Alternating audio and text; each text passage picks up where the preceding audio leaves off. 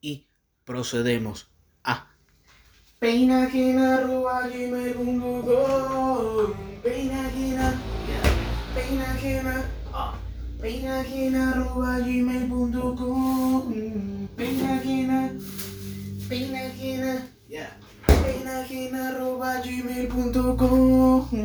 Peinajena Peinajena Peinajena arroba gmail.com Peinajena Peinajena Peinajena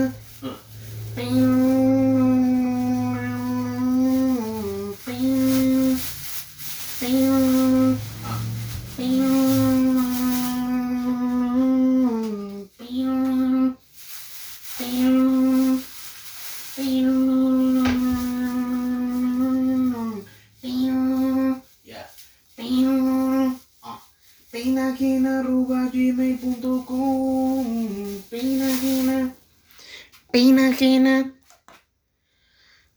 Así que bueno, nada, un saludo para todos ustedes que están allí.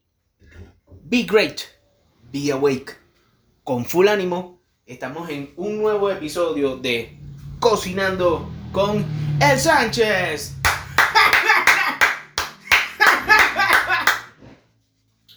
Con full ánimo, vamos a hacer ¿Qué vamos a comer hoy, cerebro? lo mismo de todos los días, Pinky. Lo mismo de todos los días, Pinky. ¿Sardinas? No vale, tú eres marico, Pinky. Pinky cerebro comiendo sardina, weón. Y su maldita madre, weón.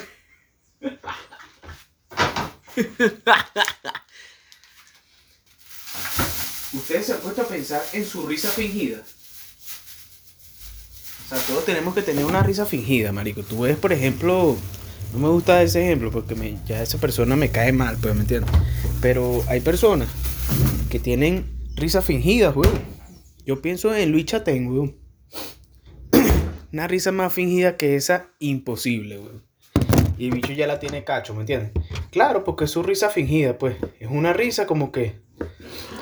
Yo sé que yo la estoy fingiendo, pero también es mi risa por default, ¿me entiendes? Entonces, compaginaron su risa con default, o sea, analizaron su propia risa. ¿Tú me estás entendiendo? E hicieron de ella su risa. ¡Ah, ok! Esa es como mi risa fingida, pero que igualito me da risa, pues entonces es fino porque yo finjo esa risa y me da risa. ¿Tú me estás entendiendo? Acabamos de picar todo lo que tenías, todo lo que tenías. La mortadela, ¿ok? Claro, yo me compro mi mortadela, weón. Mortadela Don Ramón, mi pana. O sea, en honor a la persona más oprimida de la vecindad del Chavo después del Chavo. Pobrecito Don Ramón, weón. Hay gente que le da rechera al Chavo, weón. Aquí creo que hasta lo... Ah, no, fue en Televisa que lo sacaron de circulación. Es como que ya todo el mundo reconoce a México por el Chavo. Y entonces ya la vaina le está dando un mal branding, ¿me entiendes? Órale, güey, nosotros somos tacos, güey. Nosotros no somos el Chavo, güey, la neta. Pinche pendejo, siempre, siempre Chespirito. Ya Chespirito se murió, güey. Nosotros queremos ser recordados por otra cosa, güey.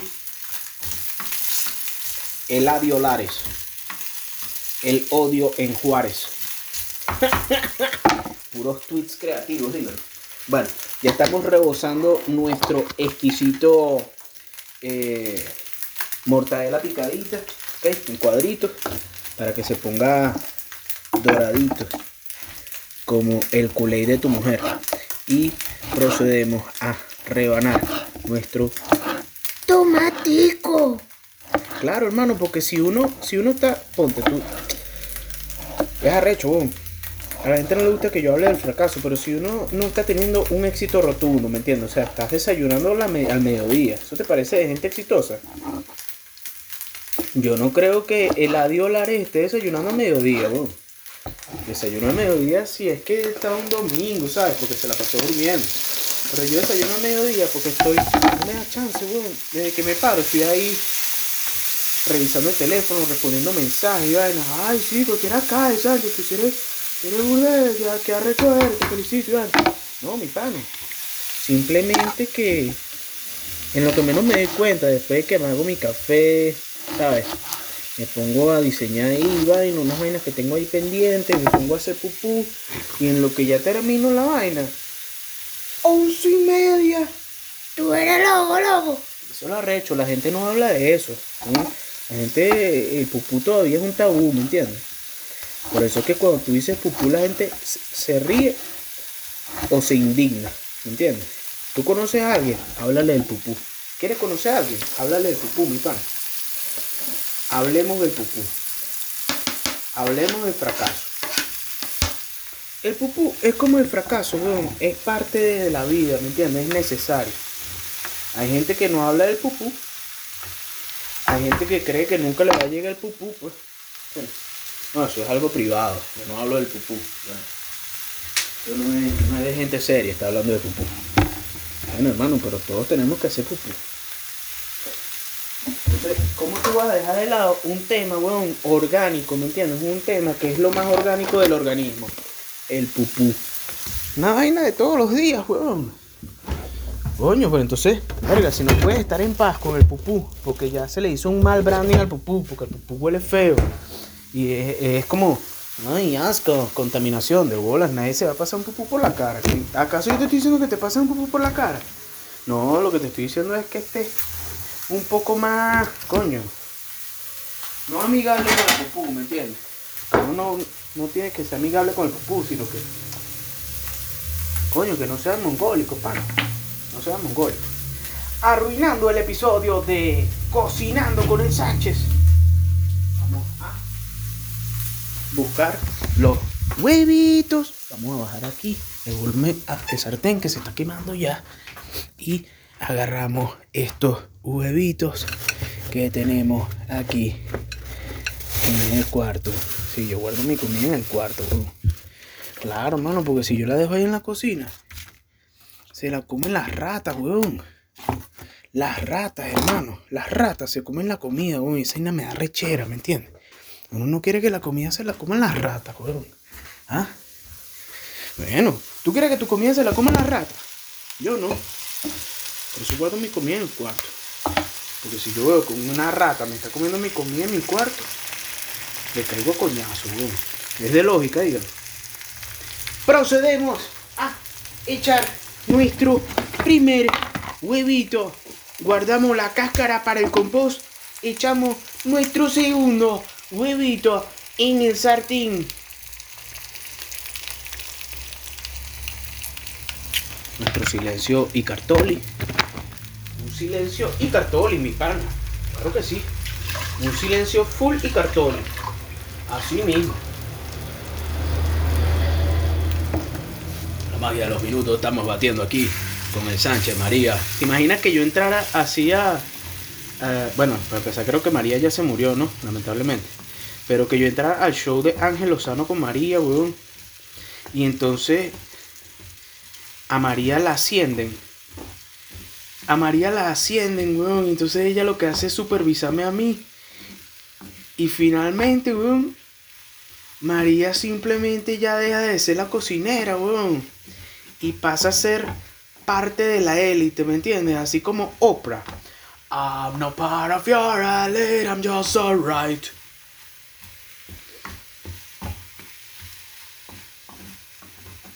Not just every into you, I'm just alright.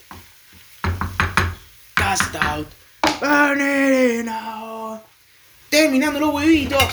Y vamos a poner aquí rápidamente nuestra taza con cafecito. Buscamos nuestra taza con tentigor. Le echamos nuestro cac, cac, cac, cac, cac, cac, cac, cafecito. Cac, cac, cac, cac, cafecito, cafecito.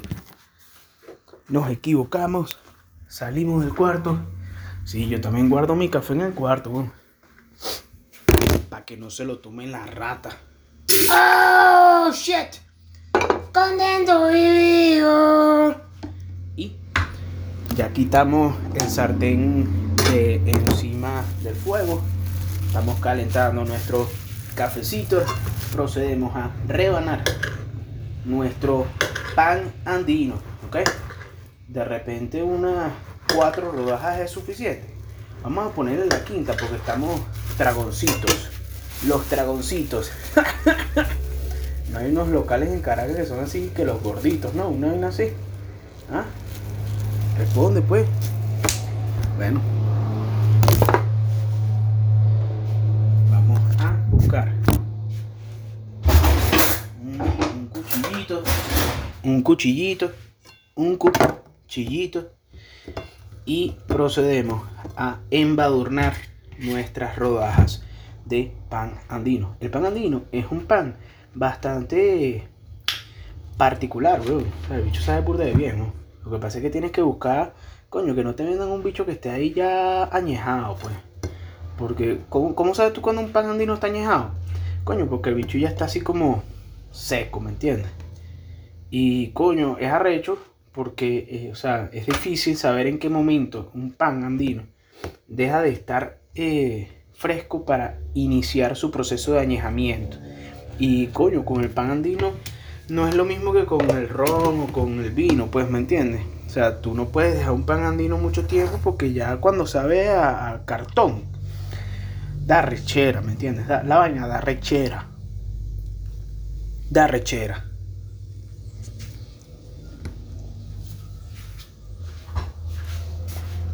Entonces, ahora procedemos. Claro, pues tú no puedes picar las rodajas de pan andino sin atragantarte uno, ¿me entiendes? O sea, una vaina automática. Echamos aquí en nuestro platico nuestros Huevitos con tomate y cebolla.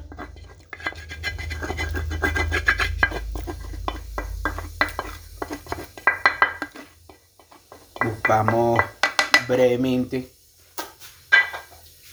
Recuerden siempre, amigos, después de usar el sartén, pongan su sartén. Si, si son un poco flojos y no quieren lavar en el momento, pongan su sartén en el lavaplatos. Procuren no ponerlo si está caliente encima de un plato para que el plato no corra el riesgo de romperse con el calor. Parecen cosas básicas, pero a veces uno cuando no conoce, ¿me entiendes? Cuando uno no conoce mucho de la vida, uno comete ese tipo de errores. Y uno al final lo que quiere es, coño, que las personas nos vaya bien, ¿me entiendes? Exacto. No vamos a tener un problema marital, no, o sea, no queremos que tu novia te deje porque simplemente pusiste un sartén encima de un plato porque no se te pasó por la mente que esa vaina se podía dañar el plato. En fin, después de que tú pones tu sartén ahí en el lavaplatos, tú le pones así un poquitico de agua, bastante. Claro, weón, para que el agua misma, con el contacto con los restos, tú crees que no, pero en lo micro hay restos de huevos ahí que se adhieren al sartén. Y después, si tú no le echaste el agua, es más difícil sacarlo con la esponja, ¿me entiendes? Entonces tú tienes que tener un poco de... Exacto, tú tienes que pensar en tu futuro, porque si al final de cuentas tú eres el que vas a lavar tus platos, weón, que tomar mejores decisiones, mi pana. Bueno, ya tenemos aquí nuestro banquete, claro que sí. Y damos por terminado este episodio de Cocinando con el Sánchez. Ok.